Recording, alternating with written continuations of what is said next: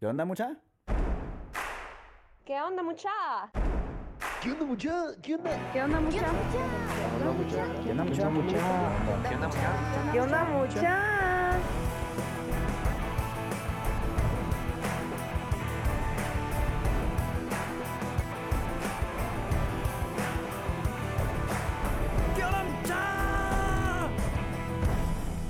¿Qué onda, mucha? ¿Cómo están? Espero que estén muy bien. Mi nombre es Jorge Delio y suelo ser la persona que te recuerda que aún no sos ni la mitad de lo que vas a llegar a ser. Así que bienvenido una vez más a ¿Qué mucha? Podcast. Comenzamos.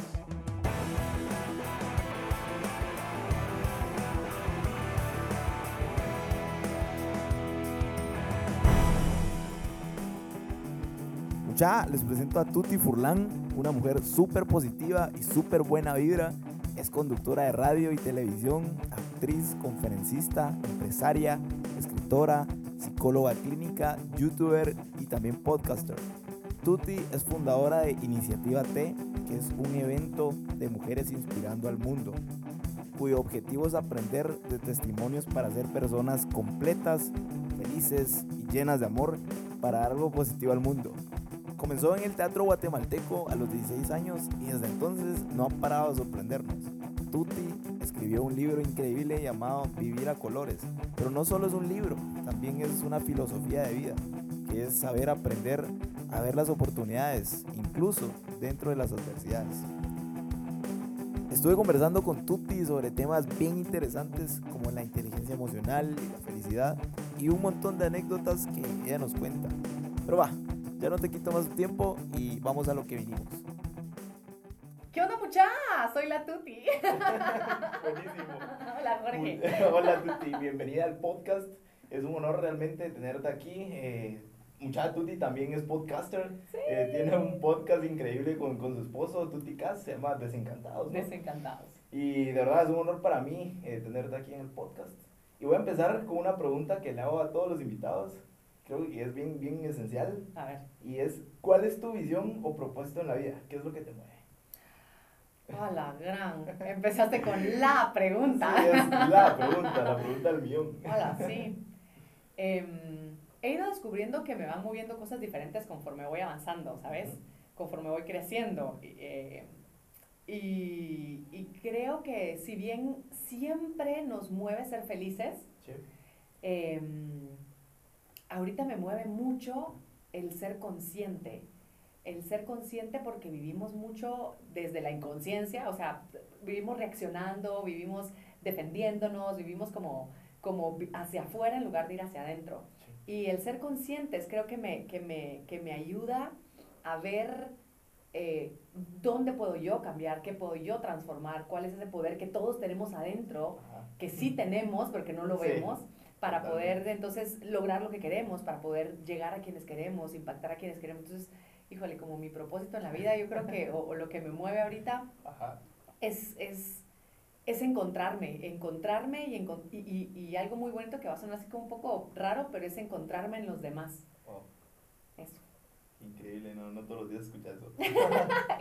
Raro, Sí, pero pero qué increíble, buenísimo, gracias por compartir eso.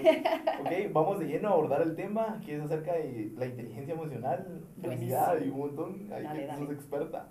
pues, pues yo también estoy en el camino. ¿ah? sí, todo mundo creo ya. Sí, sí. O sea, ok, abordo con la primera pregunta. Eh, una, una característica tuya es que tienes una risa contagiosa Así y emanas tanta felicidad. ¿Cómo, ¿Cómo le haces para transmitir esa buena vibra? Em, no sé, la verdad es que no lo sé. Eh, fíjate que me pasaba algo muy simpático, fíjense mucha, que me pasaba algo muy simpático cuando yo era pequeña. Mi mamá daba clases de baile español y uno de los bailes, de todos estos diferentes tipos de baile en, en el flamenco, eh, es la jota. La jota es un baile eh, que se hace en ciertas regiones de España, que es muy brincadito, ¿verdad? O sea, no es tanto el zapateado, sino es más brincado, es como Ajá. muy jovial. Ajá. Yo amaba bailar jota, porque claro que recibí clases de, de baile mi mamá. Y entonces mamá hacía shows, así como cualquier academia, ¿verdad? Tenía su academia y hacía shows. Y cuando yo salía del escenario, yo me disfrutaba tanto, tanto ese momento.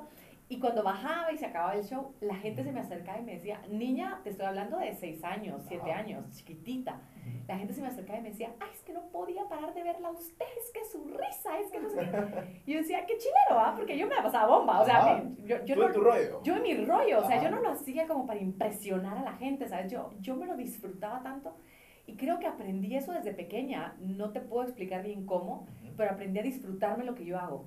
Entonces, claro que a lo largo de mi vida, eh, eh, empezar, a lo largo de mi vida, y creo que todos lo hacemos también, vamos aprendiendo a, a quedar bien con los demás, Sí. a hacerlo por los demás, a que los demás nos miren, que los demás aplaudan, Buscas eh, aprobación. buscas la aprobación. Sin embargo, creo que a pesar de que también he caído en eso, o sea, como ser humano, trato siempre como de regresar a, a, a, a estar ah, en contacto conmigo para, para revisar si lo estoy disfrutando. Y generalmente sí lo disfruto. Entonces yo creo que eso se transmite, ¿sabes? Si tú estás en contacto con tu pasión y con tu máximo disfrute Ajá. en los momentos en que podés, es que lo transmitís, no hay de otra Sí. eh, conocí a una persona y me encanta contar esta historia. Ajá. No la cuento mucho, pero me encanta. Con- una vez entrevisté a una chica que era lo- lombricultora, o sea, cultivaba lombrices. ¿verdad? Entonces, ¿en serio eso Existe. hasta hay una carrera de eso, supongo. Seguramente, no se tendrá que ver con biología, con botánica, no tengo idea con qué tendrá que ver, pero, pero sí, pues es lombricultora. Y me hablaba con una pasión de las lombrices. Pero no sabes, o sea, yo la miraba y te juro que me quedé con la boca abierta escuchándola mientras me decía, la lombriz, no sé qué, porque fíjate que cuando haces tal cosa. Y ella tan apasionada por sus lombrices Que que, lo transmitía. que lo transmitía. Entonces, no importa si estaba hablando de lombrices, que a mí en la vida se me había ocurrido pensar que eran interesantes, Ajá. me pareció encantadora ella, me, me cautivó, no la podía dejar de ver y de escuchar. Pero es eso, cuando tú transmitís tu pasión, y no es solo tu pasión de lo que a ti te apasiona, sino cuando tú le pones pasión a lo que haces. Sí. Independientemente si te toca barrer, si te toca lavar platos, porque creo que todos hemos tenido la oportunidad de lavar platos. Sí. Y, y a veces la hacemos de mala gana y la pasamos mal. Pero a lo mejor hay un día en que pones música y bailas. O y- podcast. o podcast, exacto. Y, y cuando estás en- haciendo eso, que tal vez no tiene tanto, tanta gracia, pero lo haces con pasión, se contagia. Y entonces a lo mejor alguien por ahí pasa y dice, a la que bien se la está pasando. O ves a alguien en el tránsito que todos estamos sufriendo, pero alguien está en todo el rollo, así Bailando. bailando. Dices, qué cool estar ahí con él, ¿no? Ajá. Yo creo que es eso, es, es, es tratar de apasionarme por todo lo que me toca hacer en la vida. Increíble. No, y cuando uno, cuando uno realmente se apasiona, uno siente que no pasa el tiempo. O Ajá. sea, te sentís tan inmerso en la Exacto, actividad. exacto. Qué increíble. Y, y contagias a otros. Sí. Y eso es lo que, lo que me preguntas. ¿Cómo hago para contagiar? Eso no es consciente. Ajá. Creo que Pasa natural. he, he entendido que así funcionó y, y he entendido también que cuando yo me comprometo con mi momento es cuando más llego. Entonces, aparte yo me la paso bomba, ¿estás de acuerdo? Pero Sí. entonces primero lo hago para, para yo estar presente en ese momento y apasionarme en lo que me toca, porque sé que de alguna manera si yo logro apasionarme puedo también transmitir eso a otros. Increíble. Gracias por compartir. Ay, no, por favor. Gracias, Tuti. ¿Qué, qué piensas, eh, no, perdón, para ti, qué es la felicidad y, y cómo saber en qué momento eres realmente feliz? Linda tu pregunta, me encanta. De eso va, te, te- adelanto, de eso va mi siguiente libro que estoy ahorita trabajando. Espero que este año salga así mi segundo libro. Las bambalinas. Ya ves, te estoy dando, te, te estoy dando las exclusivas. Eh, no, mira, la felicidad yo la he ido entendiendo de diferentes maneras a lo largo de mi vida. Y al principio sí entendemos por felicidad ese momento en donde te reís, la pasas súper, te duele la panza del- de la risa, ¿no? O sea, esos momentos de júbilo, ¿sí? Ajá. Después fui descubriendo, tal vez como a mis, ¿qué habrá sido? Como a los 17, 18 años, tal vez 17, Súper joven. jovencísima, una niña, eh, tuve un momento en donde viendo la naturaleza me como algo sentí, me conmoví tanto, fue tan hermoso, me sentí tan dichosa, me sentí tan plena. Eh, es- Wow. eh, eh, mi papá tiene una casita eh, a las orillas del lago de Amatitlán, que ya no tiene mucha gracia el pobre lago, es hermoso, pero, pero lo hemos cuidado muy mal. Sí, total. En ese entonces todavía estaba limpio, o medio limpio, porque la verdad es que tampoco era que estaba divino. Pero estaba viendo en esa casita y vi ese, no sé si fue un amanecer, un atardecer o qué fue, ay, voy a repetir eso. No sé si fue un amanecer, un atardecer o, qué, pero, pero lo vi y vi eso tan hermoso, tan grande, tan único, me cautivó y empiezo a llorar. Ah, o sea, nadie me hizo nada, no, solo lo vi y me sentí tan dichosa. No me estaba muriendo de la risa, al contrario, estaba llorando, ¿sabes? Pero me sentía tan plena, tan llena, tan agradecida con la vida, con, con lo que estaba viendo, sin yo tener que mover un dedo, sin que nadie me estuviera haciendo nada, sin que me estuvieran regalando cosas, sin que me estuvieran haciendo reír. Entonces dije, wow, esto es más otra profundo. forma de felicidad. Es otra forma de felicidad. La felicidad no es solo esa risa. Claro, se manifiesta, una de sus muchas manifestaciones es la risa, la sonrisa, el, Sí. ¿no? el júbilo y todo esto, pero, pero qué rico sentir eso y tener la certeza que eso es felicidad. O sea, en el momento en el que, en el que y bueno, ya de mamá me ha pasado mil veces, ¿verdad? Ah. Que, que, que mi hija llega con una tarjetita y Claro. mamá te amo y, ¡ah! no, y suelta a llorar, pero es una felicidad profunda. Eh, y también he experimentado otro tipo de felicidad en donde, en donde es estar en paz. O sea, es estar, Introspección. sí, introspección, es como sentirte dichosa porque sí. Ser agradecido a veces, ¿no? O sea, Ahí está la felicidad también. Ajá, y no tiene que hacer bulla. Ajá. Entonces, para mí la felicidad ya no es, ya no es el, el- la, ya no es tan exterior, ya no es tan, tan, tan, ¿cómo se dice? Tan bullanguera, tan extrovertida, sino es mucho Ajá. más adentro, es algo mucho más profundo. Y por ahí va mi concepto de felicidad ahora. Wow, qué, qué buenísimo saber eso. ok, Tuti, ¿qué piensas sobre la inteligencia emocional y, y cómo la aplicas en tu vida?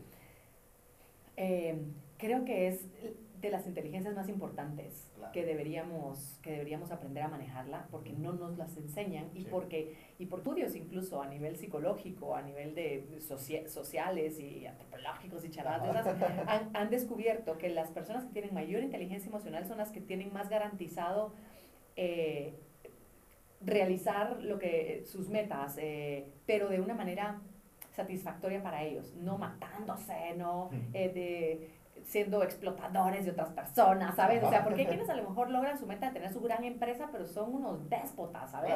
Ay, o sea, y hay- hay otros que no. Pero esas personas que se han que se han estudiado, que son seres humanos felices, que son plenos, que son dichosos, que son exitosos en todo el sentido de la palabra, porque la palabra éxito a veces solo la enfocamos en el dinero, Sí. en los puestos, en. ¿no? Le ponemos Eh, etiquetas. Exacto, exacto. Entonces, eh, se ha visto que esas personas son las que tienen may- mayor inteligencia emocional. ¿Y qué es la, la inteligencia emocional? Es saber manejar tus emociones de tal manera que sea sano para ti y para los demás. Eh, que, que ese funcionamiento emocional sea, mm, pues sí, sea asertivo, sea, sea bien manejado, no, no sea algo que atropelle, no sea algo que te dañe, porque si tú te estás todo el tiempo diciendo cosas horribles, no hay inteligencia emocional. Si tú todo el tiempo estás diciendo cosas horribles, no hay inteligencia emocional.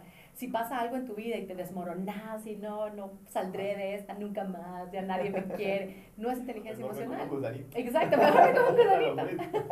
Una lombriz, las lombrices ya no, ya las quiero.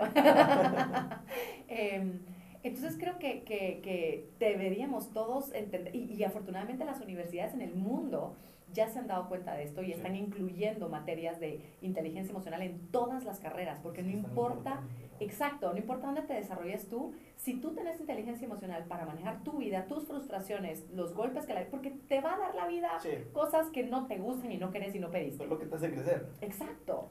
Pero si tú no lo ves de esa forma, entonces perdés. El- la inteligencia emocional es la mejor inteligencia porque es la que te ayuda a ganar en la vida. Increíble. Gracias por eso. Sí, no. Yo, yo leí en un libro que, que la inteligencia emocional me encantó porque decía es como pausar tus emociones. Y muchas Sí. veces así es, o sea, estás en una situación donde realmente eh, involucra totalmente tu inteligencia emocional y es saber como que pausar tus emociones Es pausar y observar. y observar. Sí, es justo, ¿no? Le pones pausa y entonces ya... Ajá, y darte cuenta da- sí, de la situación, del entorno. tal cual. Y aprender a verlo desde otra perspectiva. Yo creo que eso siempre es vital. Sí. Cuando le des pausa, cambiate de cámara. O sea, como si tuvieras un switcher Wow. Así, ¿no? Así con todas las tomas Ajá. que hay, tú estás viendo, elegiste esta para verla, ¿no? La tenés así gigante y en ese, "Ey, esto no me gustó, a ver, ¿qué otra hay? Que esté-. Ah, ¿con qué razón? Entonces entendés las cosas de la vida, entonces te dejas de defender, entonces encontrás respuestas más asertivas, etcétera. Es, es pausar y cambiar de cámara, diría yo. Pausar y cambiar de cámara. Sí. Wow, me quedo con eso. ok, ¿qué tan importante es la inteligencia emocional al estar en radio o en, en televisión? ¿Tienes alguna anécdota sobre eso? Eh, muchas y desde muchos puntos de vista, yo creo, que es, yo creo que es vital, yo creo que es vital porque primero porque tenemos una gran responsabilidad como comunicadores. Sí. Y ahora nosotros, o sea, vos también ahora de, de podcaster, podcaster. lo tenés porque, Claro. porque, porque de alguna manera das, das mensajes y creo que entendimos mal el... mm, No sé si lo entendimos mal, pero como que aprovechamos mal este gran y maravilloso recurso de llegar a muchas personas al mismo tiempo. Sí. Y entonces lo vimos solo como, wow, me van a ver, wow, voy a ser famoso, wow, me- la gente me va a pedir autógrafos. y entonces se te olvida que estás siendo un mensajero Claro. y que ese mensaje ojalá pueda contribuir a tu sociedad porque estás llegando a la sociedad. Tiene impacto, de cierta forma. Claro, y si tú estás donde estás, es porque la gente te está escuchando, es porque la gente te prefirió, es porque la gente te puso, te, te eligió en la radio, en el podcast, en, en la tele, y, y entonces te debes, de- es desde mi perspectiva, te debes a ellos, es tu responsabilidad devolverles algo bueno porque ellos te están eligiendo a ti. Y a veces se nos ha olvidado y preferimos como, ah, bueno, entonces voy a ser el que más vistas tenga en YouTube, entonces voy a hacer las cosas más locas y más irrespetuosas y más eh, agresivas incluso, porque eso jala un montón de gente. Voy a respetar lo que cada quien, el proceso que cada quien lleva, porque yo creo que, que todo pasa por algo para que otros observen, para que otros aprendamos, para que otros entiendan, no lo sé. Pero, pero entonces creo que, que la inteligencia emocional para eso es importante, para que tú revises constantemente si tú estás funcionando para los demás, para, Ah. para ser más famosa, para, eh, perdón, para los demás, eh, al servicio de los demás o sirviéndote de los demás. Claro. Esa es una diferencia. Una de las anécdotas de, de inteligencia emocional, yo hablo muchísimo, así que me tenés que parar. No, por favor. Aquí en este podcast lo que más queremos es que hables. A lo mejor me decís, no te buscas de cinco minutos, tú ya te pasaste. ¿no? Eh, Una de las anécdotas es cuando en, en uno de los trabajos que tuve en medios, justamente, eh, me di cuenta que había una persona que la tenía un poco en contra mía, ¿no? Como Te que le caía mal, me, me hacía caras, ¿sabes? Así como que me las... Y, y entonces, híjole, eh, al principio, bueno, después de un tiempo que como que ya lo hice más consciente y ya me empezó a afectar más, dejé que me afectara más, es, es, es el razonamiento correcto. Entonces, eh, como que, ay, como que ya yo también llegaba así como de malas, como que, ay, como que mejor no me meto, como que me empecé yo a apagar, es, es, Claro. es mi, mi analogía, ¿no? Y, y entonces dije, a ver, a ver, a ver, no estoy contenta en, con- en donde estoy, me encanta lo que hago, pero no estoy contenta, Te incómodo. me siento incómoda. Y entonces, em, la vida es maravillosa y a veces nos manda mensajes y mensajeros, ¿no? Todo el tiempo. Y uno tiene que estar así abierto y no creerse que uno se la sabe Alerta. toda, ¿sí? Y entonces me llega esta historia del, de la culebra que está persiguiendo una luciérnaga, ¿la has escuchado? ¿No? Bueno, se las cuento porque es muy linda. Es, es una culebra que está persiguiendo una lucierna, no, no se la quiere comer, la lucierna y se hace los quites y la Ajá. culebra sigue, sigue, sigue, hasta que se cansa, porque la lucierna pues es bastante hábil y vuela, la Ajá. culebra no. Y entonces, total que le dice, ya cuando se cansa, las dos, ¿verdad? Cansadísimas, le dice a la luciérnaga, en buena onda, ¿qué te hice? ¿Verdad? O sea, no te hice nada, ¿por qué me quieres comer? Ajá. Entonces le dices, porque brillas, ¿no? Wow. Y dije, wow, me llegó esta historia, dije, ¡ah! Entonces el- la, la moraleja, digamos, de la historia era, no, deje, no dejes de brillar porque a otros les moleste. Claro. Y siempre van a estar ahí persiguiéndote, ¿no? Y, y, y va a pasar, o sea, y ese no es tu problema, o sea, y no por mala onda, sino eso a ellos ya les tocará resolverlo. Pero si tú cedes, si tú dejas de brillar, estás haciendo que el otro gane, no porque sea una competencia, sino porque estás dejando que tu esencia, que tu brillo, que lo que tú tienes que dar al mundo, no lo reciban las personas porque te cae mal que el otro haga, te cae mal que el otro diga. Y entonces creo que esa, ese momento de reflexión en donde tú dices, me siento mal, eh, en lugar de decir el porque el otro me hace caras, tú dices, a ver, porque yo estoy dejando de ser yo. Entonces miras qué es lo que tú estás haciendo para que te sientas hoy como te sientas. ¿Qué estestás permitiendo que permee en tu corazón, en tu mente, para estar como hoy estás? Entonces es dejarle echar la culpa a los otros de cómo tú te sientes, sino ver tú también estás haciendo algo o dejando de hacer algo. Claro. Y entonces yo creo que eso es un poco de inteligencia emocional, creo, ¿no? Ajá, Mi ejercicio de inteligencia emocional de decir, ok, yo voy a seguir siendo yo igual. Y si le molesta, no lo estoy haciendo para molestarlo, lo estoy haciendo porque es, es mi esencia, porque así soy. Si le molesta, le tocará a él o ella resolverlo. Y, y, y, y le deseo lo mejor. Deseo que su corazón sane para que sea feliz a su manera. No tiene... No, y las malas vibras también se transmiten, ¿no? Sí, pero uno se deja también contagiar. Eso es lo que pasa. Uno decide. Exacto. Tú, tú mencionaste una palabra increíble, decidir. Total, total. Esa es palabra poderosísima. Yo le Sí. llamo nuestro superpoder. Wow. Es el superpoder de decisión. Cuando ¿Cómo te das funciona? funciona cuando te das cuenta que todo lo decidís. Ajá. O sea, si tú decidís eh, hoy estar aquí sentado, es porque, no es porque, ay, porque vine, ya me senté y porque tengo que hacer, no lo tenés que hacer, porque fácilmente pudiste haber llamado hace 20 minutos y decir, ay, ¿sabes qué? Estoy tan cómodo en mi cama, me voy a quedar durmiendo, ¿no? O sea, lo pudiste haber hecho. Claro. Siempre tenemos opciones en la vida, siempre, Sí. pero no nos damos cuenta. Y en más de alguna conferencia alguien una vez me dijo, mire, a mí me asaltaron una vez y me pusieron una pistola en la cabeza y me dijeron la vida o el celular. Me dijo, no Ay. tenía opción. Y le dije, sí tenía. Siempre hay una opción. Y la opción es no dar el celular. Lo que pasa es que no te conviene. Esa es otra historia. Pero siempre tenés Decisiones. opciones, decisiones. Y cuando sos consciente que cada paso que das y tú decís, ay, tengo que ir a echarle gasolina al carro, no, no tenés que echarle. Solo decidí andar y le echas. Porque si decidís no echarle, te vas a quedar tirado por ahí. Ajá. Entonces tal vez no te conviene esa opción. Pero ves que hay una opción. Entonces, cuanto más conscientes somos de que estamos decidiendo todo el tiempo, entonces nos hacemos más dueños de nosotros. Dejamos de alegar tanto como que fuéramos víctimas, de, ay, tengo que hacer esta cola aquí en el tránsito. No, Tú puedes dejar tu carro ahí. No, pero también puedes dejar tu carro ahí, bajarte y caminar. No, porque me roban el carro, porque eso es otro, pero Que es no te otra opción. convenga, es otra cosa. Exacto, que no te convenga es otra cosa. Pero entonces cuando ves que la otra opción tal vez no te conviene tanto, dices, bueno, pues decido esta, ya está. Y entonces lo ves diferente. Qué buen cambio de chip. Me Es encantó. cambio de chip, es cambio de chip, sí. Buenísimo. Ok, quiero pasar a otro tema. Dale, ¿Cómo- dale. ¿Cómo es la vida de casados? ¿Y, y qué papel juega la inteligencia emocional dentro del matrimonio? Hola. Ala, Luis. un poquito, Ala, pero es genial. No, está, está perfecto. Mira, para mí ha sido un regalo, realmente. Ha sido maravillosa la vida con Carlos. Eh, desde un inicio empezó nuestra relación siendo muy libres los dos. Ajá. Y creo que eso era un punto muy importante porque he conocido muchas personas que dicen, no, hombre, yo ya quiero encontrar a alguien porque ya necesito pareja. Sí. Dices, vas mal.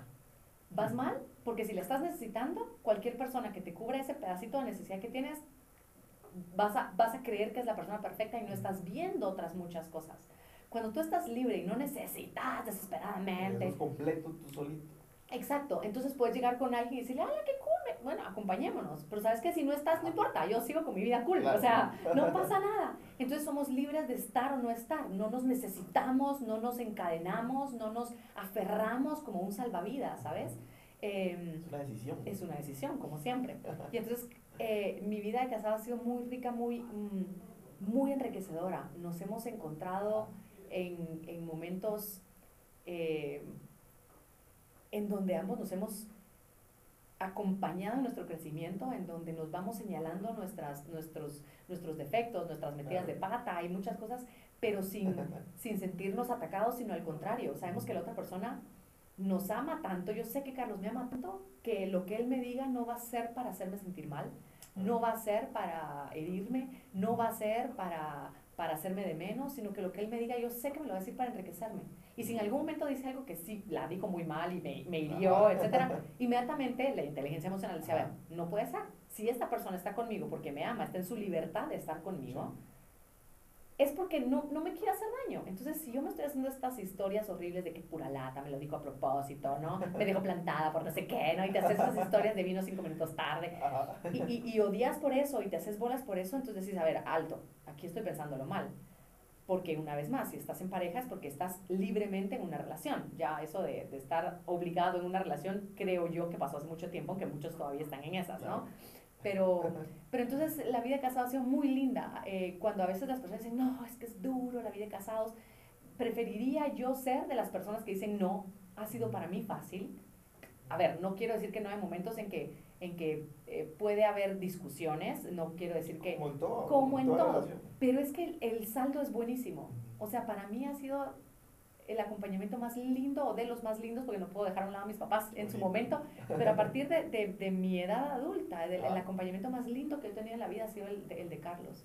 Es alguien que me enriquece, es alguien que me impulsa, es alguien que, que, que me encanta que me admire y que yo admiro también, que me encanta que, que me aplaude y que yo aplaudo también. O sea, sí, tiene que ser, ¿no? Recíproco. Totalmente Yo te admiro, tú me admiras, que escamos juntos. Claro, claro. No, tú no me amenazas, Claro. ni yo te amenazo. Solo vamos creciendo y, y, y, y acompañándonos y fortaleciéndonos y, y, y aún acompañándonos en momentos de dudas, de, de conflictos, de dolores, saber que el otro está ahí, ¿no? Que te va a enriquecer, que no, no, está, no está para para trocearte la vida, ¿no? Pero muchos sombra, no sí, sí, pero muchos viven como defendiéndose de su pareja y es absurdo. ¿Alguna anécdota que tengas? Va. Eh, ay, juela. pues que no. sí o sí us- usaste la inteligencia emocional y dijiste, oh, te quiero matar ahorita, pero ok, la pienso. Em, bueno, con, especialmente cuando te vuelves papá y mamá. Eh, dos hijos, ¿cierto? Dos hijas, dos, Dos hijas, hijas. dos mujeres, sí, Increíble. Fernanda y Belén. Y, y yo creo que ahí es donde más tal vez la hemos tenido que usar. Eh, afortunadamente creo que los dos hemos trabajado tanto en nuestra inteligencia emocional que en el momento en el que, en el que yo llego a decirle, oye, ¿sabes qué? No me ponga atención a la manera en cómo estás hablándole a Fer de tal tema porque creo esto, esto y esto.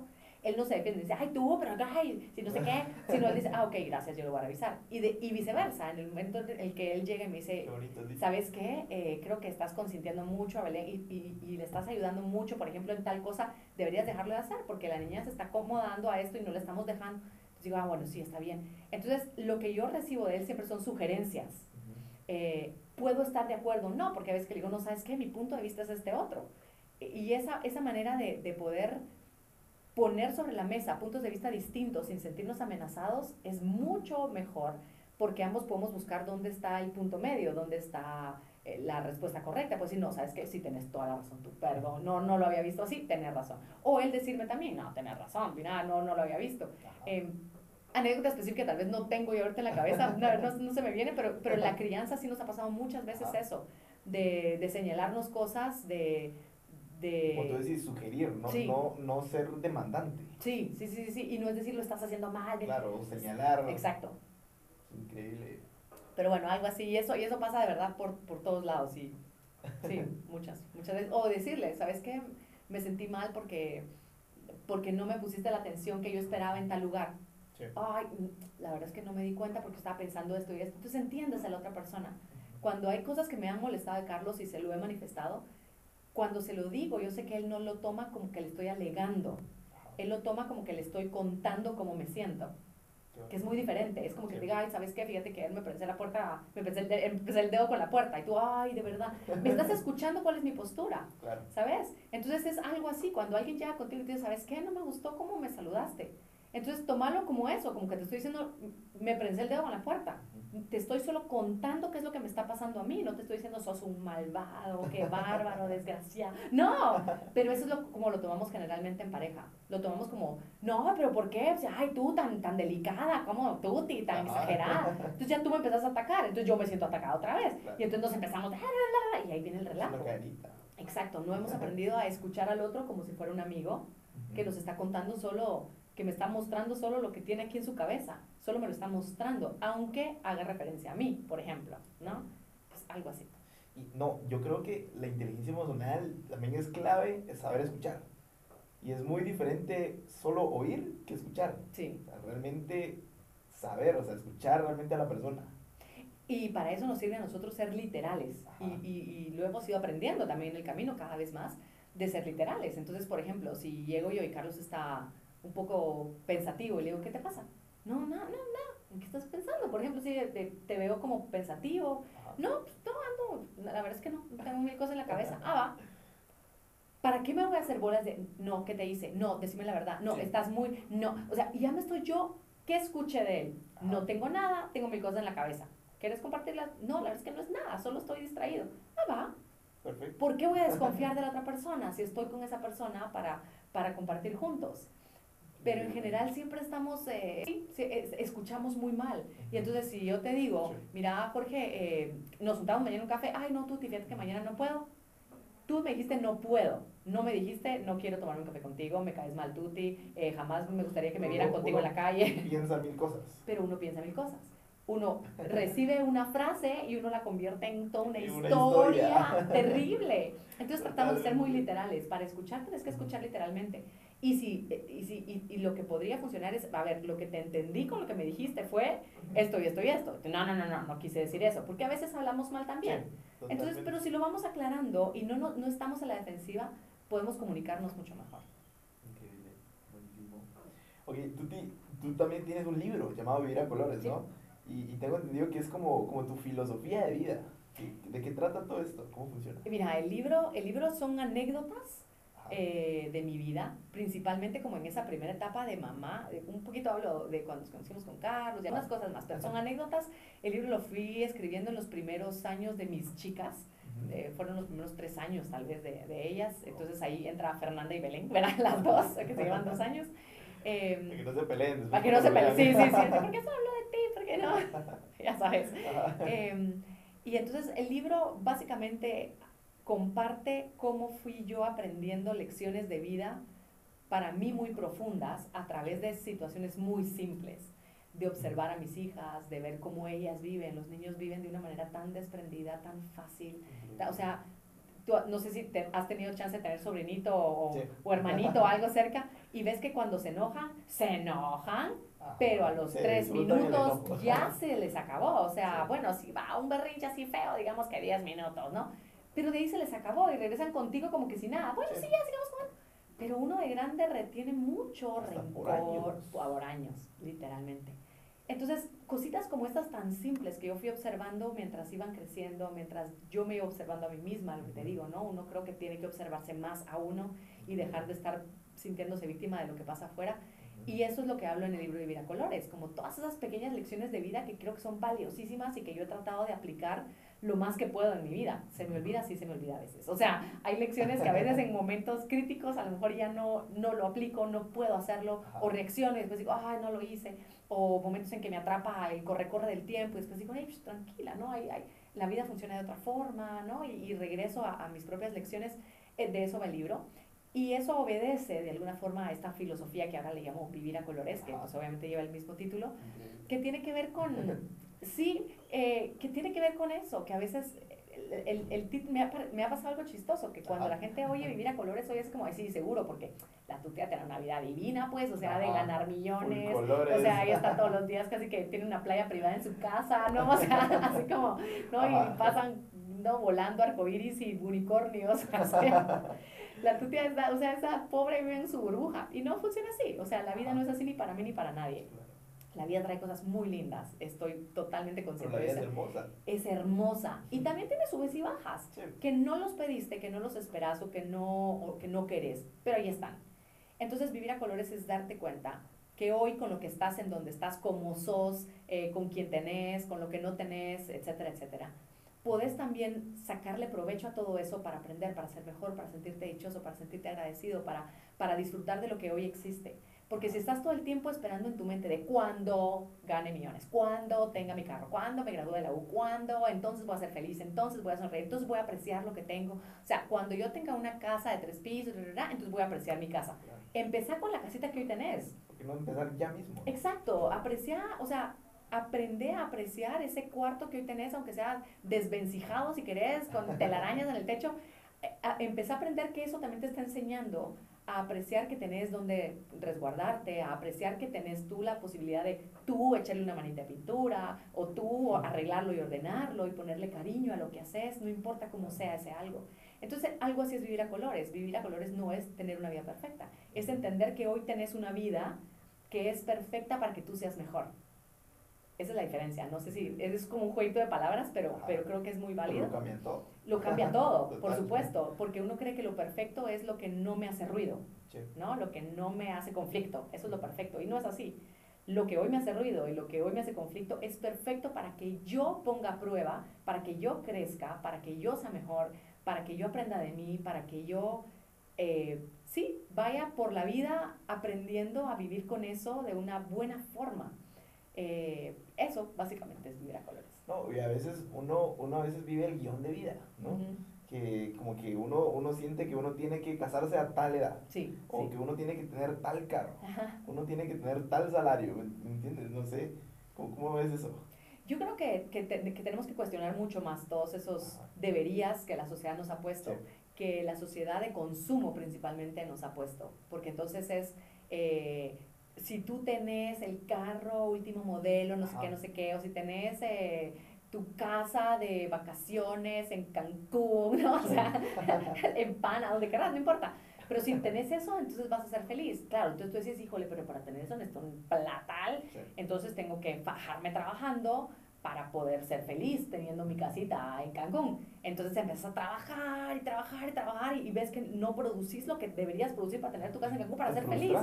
Y entonces te va- vas viviendo frustración tras frustración mientras tenés esa meta de tener tu casa en Cancún. Estoy diciendo cualquier cosa. Puede ser que sea el carro, puede ser que sea el reloj, puede ser algo muy sencillo, ¿sabes? Puedes ir a un restaurante, el que querrás, no importa. Pero si, si, si ese camino, de repente, en ese camino en que estás tratando de acumular tus millones que necesitas para tu casa en Cancún, te morís, Sí, ¿qué pasa? ¿qué pasa? Ujú. te perdiste toda la vida. Te perdí por estar, o sea, yo no digo no piensen y no sueñen con su casa en Cancún, dale, soñá, Claro. pero primero, insisto, mírate a ti mismo, mira cómo lo estás viviendo, porque si tener tu casa en Cancún va a hacer que te muras de estrés, no disfrutes a tus seres queridos, entres a las 5 de la mañana y salgas a las 12 de la noche a trabajar, revisa, que te enfermes, que te que te tengas hasta, no sé, que parar drogando para aguantar más. Es, es en serio, porque Ajá. muchas vidas son así. O sea. ¿cuántos famosos se han suicidado Sí. por las razones que sean? Pero teniéndolo todo, aparentemente no tenían nada, porque el vacío interno es el peor de los vacíos, creo yo. Y has visto, y yo he visto personas que, que a lo mejor no tienen esa abundancia de los grandes Son millonarios, pero funcionan de una manera, conocí a un señor divino, y la vida, y la vida le sonríe además, conocí a un señor en casa de mi mamá que llegó a instalar unos paneles solares, Ajá. el señor anda con un libro bajo el brazo, Wow. primero, ¿verdad? Y llega, le instaló los paneles, mamá, ¿cuánto le digo? No, nada, si a mí esto me encanta, no sé qué, el señor súper sencillo, pilísimas, lee todo el tiempo, Wow. lo, se lo, como, como lee tanto y sabe tanto y es tan generoso él con su trabajo y lo ama y lo, do- lo da y claro, cobra cuando tiene que cobrar, etcétera, etcétera. El señor se lo han llevado a Bélgica, se lo han llevado no sé dónde porque sabe tanto, pero él es y él va desprendido por la vida. Entonces decís, a ver, o sea, este señor está instalando paneles solares que, que no es para menos, o sea, no tengo idea cómo se instalan paneles solares, ¿sabes? Pero él sabe de energía renovable, él sabe de no sé qué, todo el tiempo se está instruyendo, ama saber, ama compartir sus conocimientos y anda a pie, metido en una camioneta de un lado para otro y, y estaba ahí con mi mamá y, ay, ya tengo que ir a no sé dónde porque, ay, bueno, pero platiquemos porque está tan bonita la plática y disfruta de los momentos de la vida. Decís tú, Ajá. yo quiero tener esa riqueza. Esos pequeños detalles de la vida. esos Totalmente, exacto. Entonces decís, ¿en dónde está la riqueza realmente, verdad? Eh, es para, para cuestionarnos todo eso que se nos ha impuesto, de tenés que tener, tenés que llegar, tenés que conseguir. Etiquetas que te ponen. Claro, claro. No, y a veces pienso que las personas realmente no están conscientes de que vida solo hay una. O sea, que se van a morir. O sea, a veces Sí, sí. como que vamos ahí por la vida como que creyéndonos inmortales, ¿no? Sí, sí, sí, sí, o, cre o, o sí, sí, y crees que, eh, crees que en la vida tenés que, yo creo que esa es otra cosa que tenemos que cuestionar un poco, Sí. que crees que en la vida tenés que conseguir metas, y aquí se puede malinterpretar mucho lo que estoy diciendo, porque en la vida yo creo que tenés que plantearte metas para disfrutar el camino. Para Siempre conseguir un buen camino, sí, para conseguir un buen camino, o sea, sí, qué bueno que soñes, que buenísimo, trabaja por ese sueño, trabaja, pero tra o sea, hacelo disfrutándolo, porque si no, de verdad estás no perdiendo lo vida. Sí, sí, exacto. Hay un cuento que, que leí hace poco que me Ajá. encantó, donde dice que este maestro, y no me acuerdo el nombre, pero así es de como de esas filosofías orientales, ¿sabes? Ajá. Entonces dice que este Ajá. maestro le dice a su alumno, em, ponete los tenis, vamos a ir a... Encontré un lugar hermoso, te lo tengo que enseñar. Va, buenísimo. Entonces se van, ¿verdad? Empiezan a caminar y montaña y bosque y toda la cosa. Y no, así, en eso llegan a un lugar así como de rocas. Y llegan y se queda parado el maestro, ¿no? Después de, ah, bueno, entonces en el camino el alumno iba tan emocionado, ¿verdad? Porque le dijo, ya estás preparado, es el momento que te enseñen el lugar, ¿no? Y entonces el alumno como, wow, ya lo hice, ya, ¿no? Superé todos mis obstáculos. Entonces él iba emocionado y cada paso de ese camino, él iba disfrutando, iba viendo el paisaje, iba emocionado porque iba a llegar a ese lugar increíble. Y entonces llegan al lugar, y, y a este lugar de rocas, etcétera, y el maestro para y dice, ok, aquí es. ¿Cómo aquí? Aquí no hay nada. Pero Ajá. este es el lugar. ¿Cómo? No puede ser que, o sea, todo lo que esperé toda mi vida para que usted me trajera a su lugar secreto, no sé qué, y es esta cosa. Y dice, obsérvate, obsérvate. O sea, ¿cómo venías en el camino? Increíble. Entonces dice, pues yo venía feliz, ilusionado. Me dice, claro, es que, es que el secreto es el camino, no es a dónde llegues, es el Wow. camino. Entonces, si llegaste hoy aquí, sea lindo o no sea lindo, mira cuánto creciste, cuánto disfrutaste el camino. Porque puede ser que a donde llegues, porque puede ser así también, que tú estés buscando tu casa en Cancún y que a la hora de la hora pase un, no sé, un huracán y se lleve todas las casas. De, es que es verdad, y a la hora, a la hora no tengas nada. Pero si tú disfrutaste todo el proceso y ah, bueno, me quedé en la casa, posiblemente pues, sí hay un poquito de dolor y frustración, etcétera. Pero sí, pero lo disfruté tanto mientras yo trabajé o mientras yo conseguí o conocí a tal persona o ayudé a esta en el camino y vas viendo que ese camino cobra mucho más sentido que la meta misma. Increíble. Buenísimo. Gracias por compartir eso. A ti, a ti por preguntarlo. Tú lo estás provocando. Intencional. Aquí. Ya, ya se nos está acabando un poquito el tiempo. Ya para terminar, hay una pregunta que me encanta mucho hacerla a todos. A ver. Y es la siguiente. Si pudieras tomarte un café por cinco minutos con la Tuti de 15 años, ¿qué le dirías? De 15 años, soy mi gorda. la nena. La nena. ¿Qué le dirías? Wow. A ver, ¿qué le diría? La verdad es que le diría... No, no, no, no, fíjate que, que, que, he aprendido a ir encontrando aceptación y paz en todos mis procesos. Entonces la verdad es que me sentaría con ella a escucharla. Más que a decirle cosas, me sentaría a escucharla, a, a recordarme un poco de esa esencia, de esa tuti, de a lo mejor hasta de los disparates que pensaba, pero a disfrutármela y a decirle vas bien. ¿No cambiarías nada? No. No, porque es... ¡Ah, qué divina! porque esa tuti es la que hoy me tiene aquí. Entonces yo me siento agradecida con eso que fui en ese momento, con mis locuras, con mis traumas, con mis mi ego mal puesto, con mis inseguridades y con todo es lo que hoy me hace hoy esta tuti. Entonces, entonces, de verdad me encantaría sentarme a escucharla, a, oír sus rollos. Qué bonito. ¿Qué hacías a los 15 años? Sí, o sea, yo, bueno, yo era voleibolista. ¿Ah, sí? Sí, estuve en la selección nacional de Aguantá de la infancia juvenil. Sí, sí, sí, sí. soy así como chaparrita, pero brincona. Literal. Literal, sí, sí, sí. Sí, saltaba un montón y era, era, jugaba centro, para quienes saben de voleibol, jugaba centro. Entonces eso era, soy la bloqueadora y la rematadora rápida, ¿no? Entonces, sí, era pilas, la verdad es que sí. Bueno, eso creo yo. no, pero sí, estaba en titulares y todo el rollo. Así que, eh, entonces era voleibolista, estaba en el cole, obviamente. Eh, ya empezaban así los enamorados y ya empezaba el amor. Y sí, una etapa preciosa, mis amigos, mis amigas, eh, las fiestas, amo bailar como trompo. Eh, y, yo era de las que no se cansaba, porque además tenía una súper resistencia por el voleibol. Entonces, te juro que cuando alguien me sacaba a bailar en las fiestas de 15 años, yo le decía, sí, solo que yo bailo mucho. Entonces, cuando te canses, me decís, claro. Y entonces los hombres decían, no, no, no, no, ¿cómo crees? no sé qué. claro, después de dos horas de estar sin parar, me decían, ¿no quieres ir a tomar algo? La clásica. la clásica, claro. Jamás llegan así. Pero siempre pasa al revés, ¿no? Es la chica la que... Exacto. Entonces ya entendía yo, y la verdad es que tampoco me hacía bolas de, ay, que... No, o sea, yo les advertía, ¿sabes? Yo bailo y yo no paro. Entonces muy chistoso. Pero bueno, eso. Ahí estaba la tuti en ese entonces, disfrutando de la vida, sí. Gracias por compartir eso. No, aquí para preguntarlo. Ok, ¿qué libro, video o película recomiendas que te haya cambiado la vida? Justamente ahorita alguien de aquí de la oficina estaba leyendo El alquimista de Paulo Coelho y ese fue uno de mis primeros libros que me, ah, que me mostraron como muchos critican a Pablo Coelho por mucho, un montón de cosas. La verdad es que a mí me ha servido, sí, a mí me encantó. Pero te enseña mucho a, te recuerda que tenés que regresar a ti. Te recuerda, y mira, qué bueno, porque hasta ahorita haciéndole la memoria también de, un poco del alquimista, es un poco lo de vivir a colores, es darte cuenta que con lo que hoy ya tenés también puedes vivir a colores. Pero a veces tenés que echarte un trayecto. Eh, y en ese trayecto ir aprendiendo para descubrir que donde estabas era perfecto.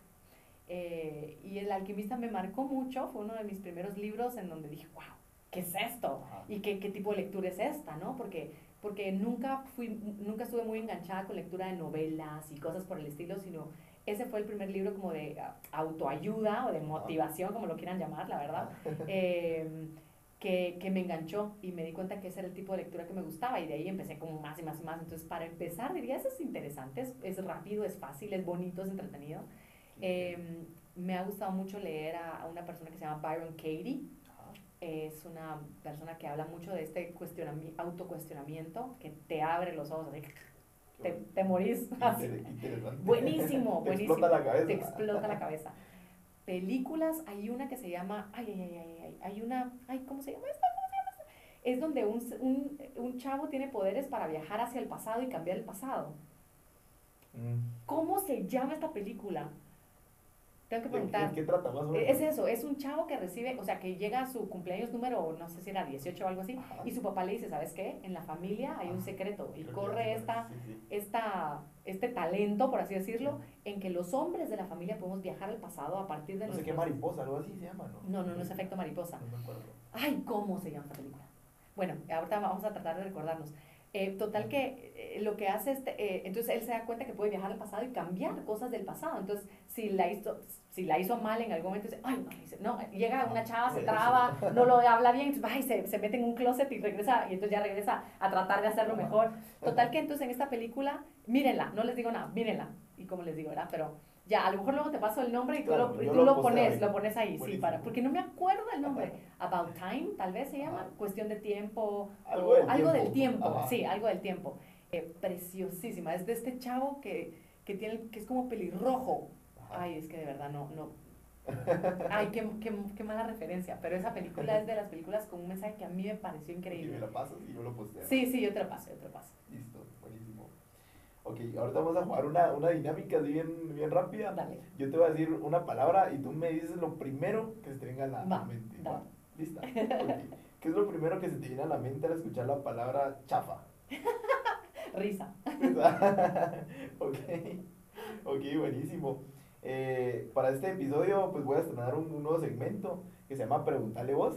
Ok. Y ayer hice, una, hice unas preguntas ahí en Instagram, como que, ¿qué le preguntarías a Tuti? Ajá, ok. Entonces, eh, le voy a Está poner buenísimo. pausa a esto porque las tengo ahí en el Dale, celular. dale, dale, dale, buenísimo. No sé cómo hacerlo.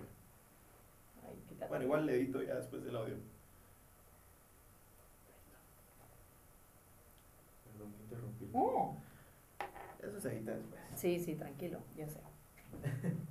Y te voy a, ¿sabes qué? Ajá. Te voy a averiguar lo del... ¡Baby! ¡Guapo! Tiene sus audífonos, creo. Sí, pero... ¿Cómo se llamaba la película que era el chavo que viajaba en el tiempo? Ah, eh, ¿Era About Time? It's About Time. It's. About Time. ¿Me lo, me lo buscas? Sí. Porfis, sí, sí, sí, sí. solo para, para, para poder decirlo durante el podcast. Gracias. Así está bien, ¿verdad? Tenés que verla. Sí, sí, sí. La puedes poner así. Buenísimo. No, sí, ya la vi. Y, Sí, y ¿esa es cuál literalmente se mete a un closet. Ajá, se mete Como un una closet, chava, pero, ajá, ajá. pero tiene que viajar por el tiempo. Entonces, la, como, que, el- como que el mensaje es que, que mejor, mejor hacer las cosas bien desde, de una vez. Desde no una vez. tenés que viajar al pasado para, para, para rectificar tus acciones, sino pensar que ese es tu, única, tu único chance para hacerlo bien, ¿verdad? Ajá. Es linda, la Sí, peli es ya, ya sé preciosa. cuál es. Qué increíble. About Time, ya te lo mandé. About, es que no tengo que decirlo. About time. About Time. Gracias. Buenísimo. Gracias. Ok, todavía seguimos grabando. Sí. Ahorita retomamos. Ok, ya, pone. Ok, la primera pregunta eh, la hizo arroba Gabri Gabriemily Ujú. y es la siguiente. ¿Cómo administra su tiempo para hacer tantas actividades? Diciendo que no. Curioso. Es ¿Cómo buenísima la pregunta. ¿Cómo saber decir que no, verdad? Es que es súper difícil. Es difícil porque queremos estar en todo. Sí. Entonces, eh, es diciendo que no, es aprender a decir que no a algunas cosas. Entonces, si me sale, el- no sé, la fiesta en no sé dónde, pero yo quiero estar con mis hijas y prefiero, entonces digo, no, gracias. Eh, si Claro. tengo, a veces es el evento de no sé qué, de, eh, pero es la clausura de mis, digo que no. Lo que pasa es que, que o- e incluso a veces decimos, ay, pero esto es trabajo. Sí, pero a veces hay que decir que no también. Es diciendo que no y, claro, teni- y, y- y aprendiendo a, a enriquecerte de otras personas. Porque todo lo que ustedes ven de la Tuti, que si los videos, que si no sé qué, sí, yo lo escribo y lo grabamos, pero Carlos me ayuda a grabarlo. Eh, Luis Carlos, que es eh, Coronado, que es nuestro socio y director en Vivir a Colores, eh, editor quiero decir, es quien los edita, yo no soy la que lo edito. Saber delegar también. ¿no? Saber delegar, exacto. con- enriquecerte de los talentos de otras personas. Porque entonces son un equipo, ¿no? Y, y aquí también esta- estas maravillosas chicas que, que, nos, que nos ayudan aquí en Iniciativa a. Pamela por Sí, pero, pero hasta eso, ¿sabes? Ajá. Porque entonces es- yo ya sé que ella es la que me ayuda a coordinar mi agenda. Claro. Entonces yo ya no tengo que estar metida en mi agenda el tiempo. Sí, puedo decir que no. Es, es de verdad mi... de- decir qué qué quiero realmente hacer y qué no. Realmente de corazón. Y que me sirve y para mis objetivos y para mi, estado emocional, mental, sano y feliz, qué quiero y qué no. Increíble. Respondida. Pregunta arroba Gabriela-Ern dice, ¿cómo aprendió a soltarse tan bien al público? Por el teatro. Yo estudié teatro, empecé en Ajá. el colegio y después ya tuve la, la bendición de actuar con, con grandes profesionales de la actuación aquí en Guatemala. Y lo que, lo que encontré en ellos es que todos eran muy generosos. De los más grandes que hay en Guatemala, estoy segura que trabajé con los más grandes en Guatemala, todos, tú te mira, te recomiendo tal cosa, ¿por qué no hacer? Todos generosos, todos ayudándome, todos dándome tips, en lugar de ser egoísta, ¿sabes? Que, que tú crees que así como que, como que los grandes, ¿cómo, cómo un grande te va a decir Sí. cómo caminar el camino? Al contrario, con gusto te lo dice. Eh, entonces fue por el teatro, porque te enseñan a no tenerle miedo al ridículo, porque aprendes a, A soltarte. a soltarte. Y una de las cosas más lindas que me dijeron, me lo dijo María Teresa Martínez, que es la gran actriz, María Teresa Martínez, la adoro, eh, fue, Tuti, en el teatro no tenés que verte bonita, tenés que, tenés que hacerlo bien. O sea, si tú quieres una gran- ser una gran actriz, no tenés que verte bonita. Si el papel lo requiere, sí. Pero, pero eso es el papel. Lo que tenés que hacer es claro. hacerlo bien, porque si te toca ser una bruja, no tenés que verte una bruja bonita, porque entonces no, no Claro. surtiría el efecto. Tenés que hacerlo bien y dar terror y que no. Y dije yo, wow, y eso es en la vida. En la vida no tenés que verte bonito, tenés que hacerlo bien. Wow, increíble. No, y al, al hacerlo bien transmites eso, ¿no? Exacto, Conectas exacto. con el público. Exacto. En el caso del teatro. Increíble, gracias por responderla. sí. La última pregunta la, la hace arroba Rubén Moya y es, ¿cuáles, ¿cuáles son tus hábitos o tips para mantener siempre esa buena vibra? Eh, estar en contacto conmigo, Ajá. revisarme constantemente eh, para entender cuáles son esos procesos que yo llevo, revisar mucho mis pensamientos, mucho. Lo que, tú- lo que decíamos de la pausa y cambio de cámara, Ajá. eso, eso sirve mucho. O sea, date cuenta, cuando estés de mal humor, ponele pausa y mira desde qué ángulo estás viendo lo que estás viendo. Generalmente si estoy de mal humor no es porque esté pasando algo malo ahorita, sino porque estoy pensando que está pasando algo malo donde no está pasando. O que pasó algo malo, o que va a pasar algo malo. Entonces te estás proyectando al futuro o estás viendo hacia el pasado y te estás enganchando. Estás enganchando tu presente, que a lo mejor estás en paz en tu casita, tomándote una taza de café, pero estás haciéndote un relajo en la historia de tu cabeza y estás sufriendo en lugar de disfrutarte tu café en paz, que no está pasando nada. Claro, Entonces eso, es revisar tus pensamientos más seguido y cambiar de cámara. Yo me quedo con eso. Si esto fue la semilla del podcast, ¡Eh! Ponerle pausa y cambiar de cámara. Sí, sí, sí, sí, sí, sí. Increíble, gracias por tu A tiempo, vos. Te agradezco un montón por tu valioso contenido. Gracias, tiempo gracias a ti. Y estoy seguro, segurísimo que vas a impactar a miles. Gracias, gracias a vos porque también lo estás haciendo y nos das espacio a muchos que, que, que tanto vos con, con lo que haces y compartís y las preguntas que dirigís, ah, nos, nos das espacio para que los que podemos compartir algún tipo de mensaje podamos también llegar a otros. Así que éxitos, éxitos con el podcast. Muchas gracias por escuchar. Órale, mucha, nos vemos. Chao, Tuti. Chao. Buenísimo. Muchas gracias a todos por escuchar y qué buena onda que escuchaste todo el episodio. Espero que te haya servido todo lo que conversamos y que te lleves algo para aplicarlo a tu vida. Tuti, muchas gracias por tu tiempo, por tus historias y el contenido tan valioso que nos diste a todos. Me encantó la conversación, la verdad. Y como dijo Tuti, la inteligencia emocional es ponerle pausa a las emociones cambiar de cámara. Así que recordemos eso, llevémonos eso y apliquémoslo. También muchas gracias a todos por, por seguir escuchando. Eh, cada vez va creciendo más la comunidad. De verdad, se suman a cada rato más oyentes y es increíble. Es gracias a vos que estás ahí eh, en el tráfico, sufriendo, pero no tanto. Y qué buena onda. Órale.